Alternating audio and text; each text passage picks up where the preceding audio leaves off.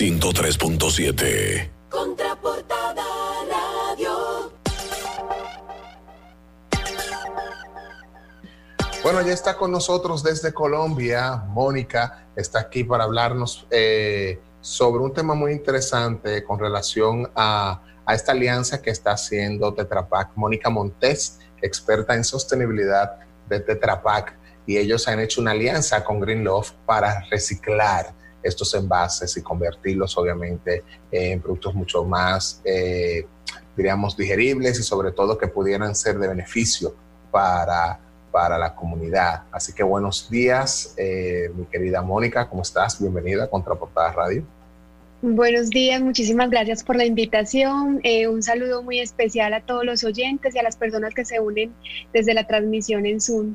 Muchas gracias por la invitación. Cuéntanos un poco sobre esto. Aquí estamos nosotros mostrando en pantalla sobre lo que ustedes están haciendo. Ustedes van directamente, recolectan parte de los envases de, Trapac y esto luego lo convierten en qué, específicamente. ¿Qué hacen con esto? Bueno, lo interesante de esta alianza es que vamos a trabajar con toda la infraestructura de recolección que actualmente hay en República Dominicana, es decir, con todos los gestores que tienen estos centros de acopio, eh, con los recicladores que hacen la tarea de recolectar el material aprovechable para luego comercializarlo con los transformadores. Y una vez lo tengamos eh, recolectado, una vez lo logramos recuperar de los hogares, eh, incluso desde la basura o evitemos que llegue a los rellenos sanitarios, a los botadores, a los botaderos a cielo abierto. Lo que vamos a hacer con esto es que lo vamos a transformar en el 2021, en junio vamos a inaugurar una planta de transformación en República Dominicana con un aliado que actualmente produce eh, cartones para huevo y lo que vamos a hacer es que vamos a incorporar toda esa materia, esa fibra que tiene el envase de Tetra Pak, que es 75% cartón, lo vamos a incorporar para hacer cartones para huevo, para hacer bandejas para bebida y para hacer cajas de cartón. Eh, y con el polialuminio, que es el polietileno y el, aluminio que contiene el envase, que es 25% del envase, vamos a hacer eh, eh, placas de polialuminio para hacer paredes, techos, casas, eh, contenedores y puntos ecológicos, incluso para que, estas, para que muchas personas tengan este material como eh, para hacer la segregación primaria de los eh, residuos que producen en sus hogares. Sabe que me gusta mucho sobre todo cómo ustedes les dan eh, apertura y oportunidad al ciudadano común, a aquel persona que, que, sea consumidor, que tenga de estos envases en su casa, que puedan irlo a, en vez de botarlo a la basura, como dice Tommy, no todo termina cuando tú eh, lo pones en el zafacón y se lo entrega al camión de la basura, sino que tú puedes hacer cosas diferentes con estos envases. Y el ciudadano común hacer conciencia, bueno, todos estos envases, yo tengo varios aquí en mi casa, entonces esos envases poder decir, bueno, en vez de botarlo, lo voy a guardar y lo voy a ir a llevar. Hay un tiene que ser en una forma específica de guardarse o, o simplemente lo llevo que ya cuando se termine el producto que estoy usando. Siempre recomendamos cuatro pasos que son súper sencillos en sus casas para que lo separen. Entonces, lo primero es que nos vamos a asegurar de que no quede nada de contenido dentro del envase. Primero, porque queremos que no haya ningún desperdicio de alimentos, respondiendo también a las necesidades, a la sobrepoblación. Entonces, primero, asegurarnos de que no quede nada de contenido dentro del envase. Si el envase es, tiene pitillo, el pitillo es reciclable, lo introducimos dentro del envase. De esta forma aseguramos que se vaya con la corriente de reciclaje. Si el, piti, si el envase tiene tapa, también le ponemos la tapa porque tanto la, la, tapa como el pitillo o el sorbete, perdón, en este caso calimete. Exacto, eso, eso te iba a decir, Mónica, eso te iba a decir para que la gente entienda aquí en Dominicana sí, que el pitillo el es el sorbete, sorbete o el calimete. El sorbete o el calimete son reciclables. Luego, levantamos las orejas laterales, ustedes han visto que tiene unos plieguecitos porque está como medio cuadradito, entonces levantamos esas orejas laterales, lo aplastamos, ¿para qué lo aplastamos? Para asegurarnos de que no le ocupe tanto espacio en el centro de acopio o no le ocupe tanto espacio al reciclador que lo lleva en su espalda o que lo lleva en su carretilla, porque al final el espacio para él es dinero y ya lo depositamos en el contenedor de residuos aprovechables. Entonces, aquí lo importante es que a pesar de que estamos todavía en tiempo de, cuarentena, de que estamos confinados en, nuestro, en nuestras casas, Green Love ya ha activado el almacén eh, ubicado en la zona oriental, el almacén principal eh, que ellos tienen, eh, para recibir todos los envases eh, de tetrapa que ustedes tengan en sus casas, debidamente separados y cumpliendo estos cuatro pasos que les acabo de dar. Y si, eh, y si ustedes quieren saber si en su, si cerca su zona o, o si o hacia el centro de acopio que ustedes eh, solían eh, visitar antes de la cuarentena, si ya está abierto, solamente es que envíen un correo a info@greenloverd.com y allí les van a entregar toda la información de los centros de acopio que, han empezado a operar y cómo paulatinamente van a empezar a abrir cada uno de ellos para que no se queden con sus residuos en sus casas. Pero si en el peor de los escenarios usted no puede salir de su casa, no quiere exponerse a ningún riesgo y lo ideal es que usted se quede en su casa, entrégueselo al reciclador eh, de su cuadra, la persona que está eh, recogiendo todos los residuos aprovechables, que está hurgando entre la basura para, para ver qué le puede servir. En el peor de los casos también vamos a buscar recuperarlos incluso de la corriente de basura. No es lo ideal, lo ideal es crear, generar una conciencia de separación, eh, pero si, si ese es el peor escenario, también vamos a buscar recuperarlo desde, desde, la, desde la corriente de basura. Mónica, para para esas personas que están escuchando, que no habían, ya la gente conoce Tetra Pak, evidentemente sabe de qué se trata, pero ¿qué es Green Love? ¿Quiénes son la gente de Green Love en República Dominicana y qué hacen?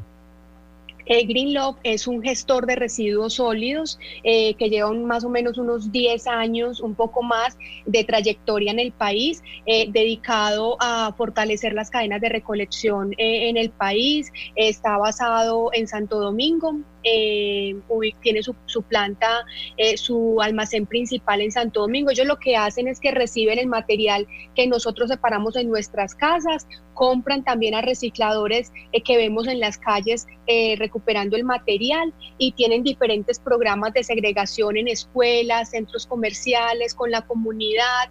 También son un referente a nivel de, de la economía del reciclaje. ¿Y qué se trata la economía del reciclaje? Cómo nosotros hacemos de los residuos que generamos en nuestras casas materias primas y ellos los comercializan con transformadores, porque para la empresa eh, de, la, de transformación en República Dominicana, este tipo de material es, un, es una materia prima para ellos. Ellos lo incorporan como materia prima para sus procesos y darles eh, un valor agregado para generar nuevos productos. Mónica, la verdad es que este tema, como bien decían los chicos, es música para los oídos, especialmente eh, para gente como Lara, eh, que, hoy no está aquí presente o en este momento no está presente en el programa, y para Tommy Terrero, abanderados con el tema de sostenibilidad y todo eso. Y aquí, eh, en nuestro país, yo creo que años luchando con, con que se puedan ir creando, sobre todo la parte de la concientización sobre el tema de los residuos. Nosotros como país, y veo que tú estás bastante edificada sobre la situación de República Dominicana y esos agentes que están durante años, porque Green Love tiene años tratando de llevar esa conciencia. No ha sido fácil, o sea, no es, no es, fácil mover toda una cultura, eh, mover los hábitos eh, eh, domésticos. De hecho, en mi casa, y, y lo digo con mucha responsabilidad, nos ha costado entender la clasificación de los desechos, pero gracias a la conciencia de mis hijos, eh, que sí tienen esa formación educativa, que, que, nacieron con eso, eh, incluso cuando vamos a los supermercados, eh, ellos son bastante cuidadosos en, observar y en las calles el tema de la basura y de los, y de los desechos. la unión hace la fuerza y veo que a pesar de todo lo que está pasando en el mundo, esa visión con el tema de los desechos, eh, no se ha detenido eh, eh, con la visión que ustedes tienen como, como grupo comercial. ¿Cuáles son esos planes de ejecución a corto plazo aquí en el país? En cuanto a, ahí miramos unas cuantas imágenes cuando estaban haciendo tu presentación sobre cómo están trabajando y si esta iniciativa en este año va a estar más acelerada que en el pasado.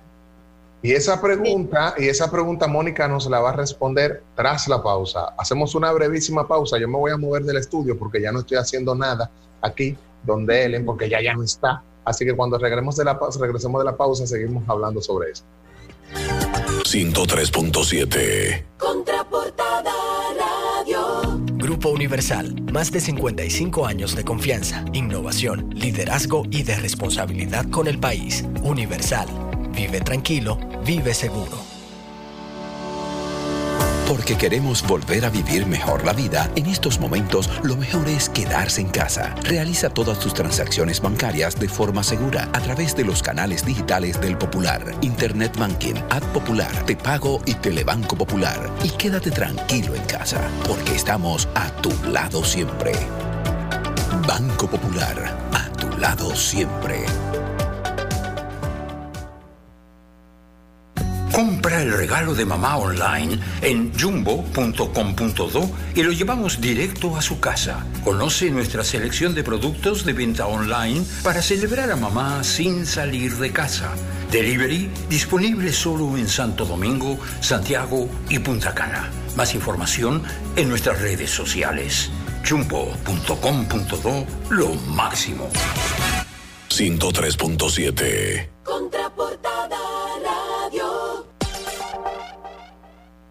Bueno, señores, hoy es viernes de agradecimiento, pero también hoy es viernes de laundry.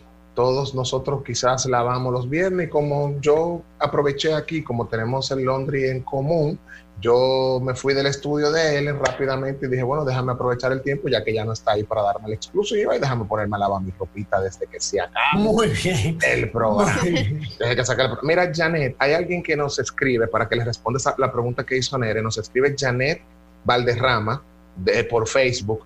Hace falta más campañas informativos en supermercados, en farmacias, en plazas. Yo tengo tiempo buscando información sobre dónde reciclar eh, ciertos materiales y hay personas que quizás no la tienen. Qué bueno que podemos utilizar eh, Contraportada Radio como plataforma para hacer, eh, hacernos voceros sobre lo, que, sobre lo que ustedes están haciendo, pero se necesita ser mucho más agresivo, yo diría, con esta información, porque como dice Nere, hay una generación que conoce de esto, que lo ha recibido y es nativo eh, eh, con las tres R, pero hay otros que tienen que, que transformar su mente a ello, sobre todo en los sectores mucho más vulnerables, que no, no tienen mucha información con relación a eso. Eso fue un comentario para que tú lo comentes después de la pregunta de, de Nere. Dale, perfecto, muchísimas gracias. ¿no? Y la pregunta es súper acertada y es muy importante porque creo que en la tarea, en la economía del reciclaje y en los esfuerzos que hacen todas las compañías en torno a la soste- sostenibilidad, el mayor reto que encontramos es el de educar al consumidor, el de cambiar los comportamientos, porque en realidad lo que tenemos que lograr es cambiar un comportamiento habitual y que se vuelva orgánico el querer separar todos nuestros residuos en nuestras casas, el, el saber que este material puede tener un segundo uso. Y es que no es solamente un tema de que se puede, de que el reciclaje es importante porque se puede incorporar como materia prima. Es que yo, además de incorporarlo como materia prima, largo la vida útil del material que tengo en mis manos y fuera de eso evito la emisión de gases de efecto invernadero que son los responsables del cambio climático. Pero adicional, eh, los esfuerzos de la compañía, los esfuerzos de Tetra Pak van mucho más allá. A corto, mediano y largo plazo, nosotros siempre estamos ofreciendo un envase con el más alto contenido de renovabilidad en el mercado. ¿Esto qué significa?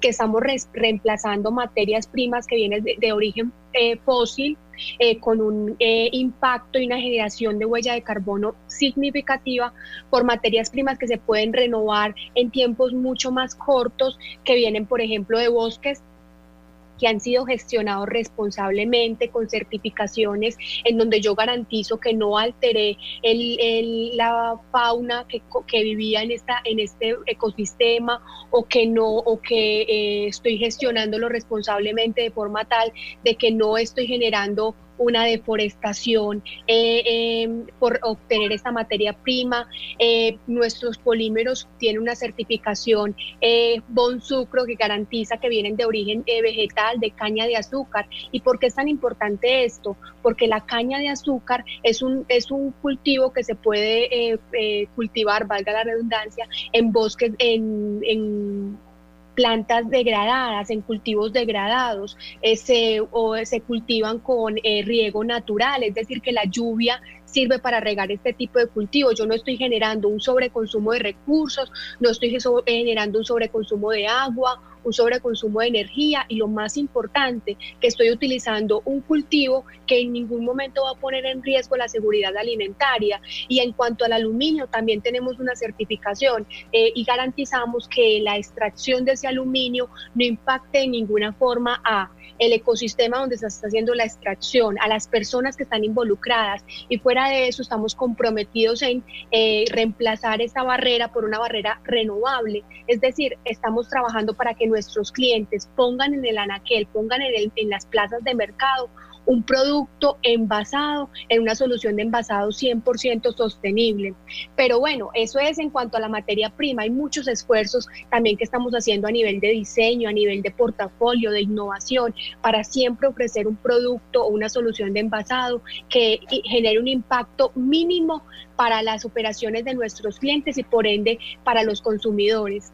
Y también estamos trabajando en temas de educación, es decir, no solamente basta con tener una solución de envasado que sea sostenible, también es muy importante garantizar que en el momento en que la, que la persona vaya a tomar esa decisión de reciclarlo o de ponerlo en la basura, pues que sea consciente de todo el impacto que puede generar. Y allí estamos trabajando en centros educativos. Es muy importante, como mencionaban, empezar por la niñez, empezar a cultivar ese cambio de comportamiento y que, como decíamos, en nuestras casas se vuelva orgánico el separar y también llegar a sitios masivos, llegar a sitios masivos en donde eh, podamos eh, transmitir la, eh, la, recicla, la importancia de la reciclabilidad del material, pero no quedarnos allí si, si, si vamos solamente al esfuerzo del envase de Tetra Pak, lo que estamos haciendo para recuperar este material, nosotros solamente somos eh, de la generación un punto 3% de lo que puede llegar al relleno, a un relleno sanitario como el de Duquesa. Entonces, ¿qué pasa? Es necesario generar una conciencia en general acerca de los materiales aprovechables, acerca de que se puede aprovechar el cartón, se puede aprovechar el papel, de que no solamente el envase de Tetra Pak se puede aprovechar. Y allí es muy importante lograr llegar a estos sitios que tienen alta afluencia a explicarles eh, que estos materiales también se pueden aprovechar y por eso es que estamos buscando instalar máquinas de entrega voluntaria en el metro, en centros comerciales, en sitios de afluencia, en playas, en donde les podamos decir al usuario, traiga de sus casas sus residuos, entréguelos en esta máquina, de alguna u otra forma los vamos a incentivar y usted va a tener además un impacto positivo con el medio ambiente y también va a disminuir su huella de carbono, porque al final todos somos responsables en parte de una contaminación. Entonces, hacia allá nos estamos moviendo.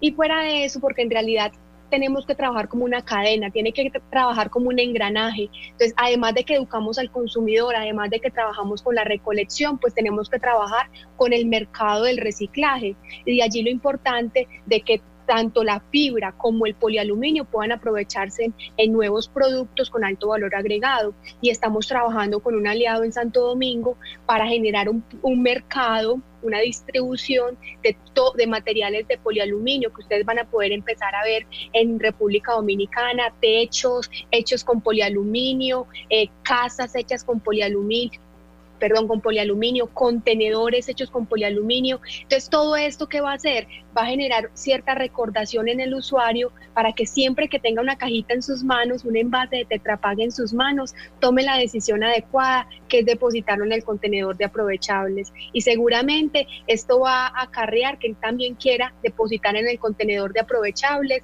o separar en su casa los otros residuos que considere que tienen una segunda vida. Mónica, Tú mencionaste algo importante sobre todo ese proceso. ¿Cuál, ¿Cuál es la situación actual de esos centros de puntos de acopio en República Dominicana, en Santo Domingo? ¿Cuántos hay y cuál es la visión futura?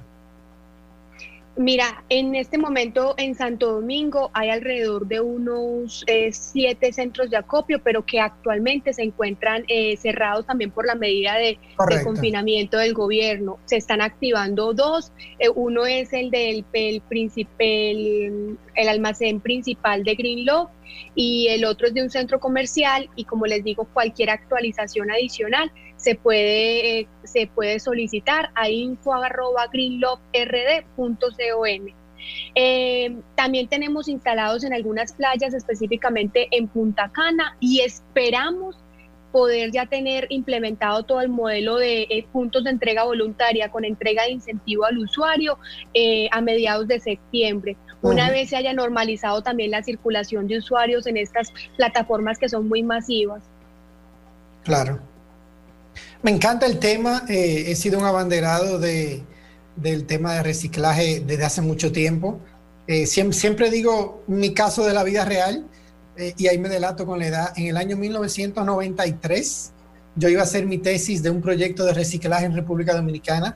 Lamentablemente en ese momento no había tanta información disponible en nuestro país y después de cuatro meses de investigar tuve que cambiar el tema de la tesis porque no lo pude hacer en el año 1993 en República Dominicana.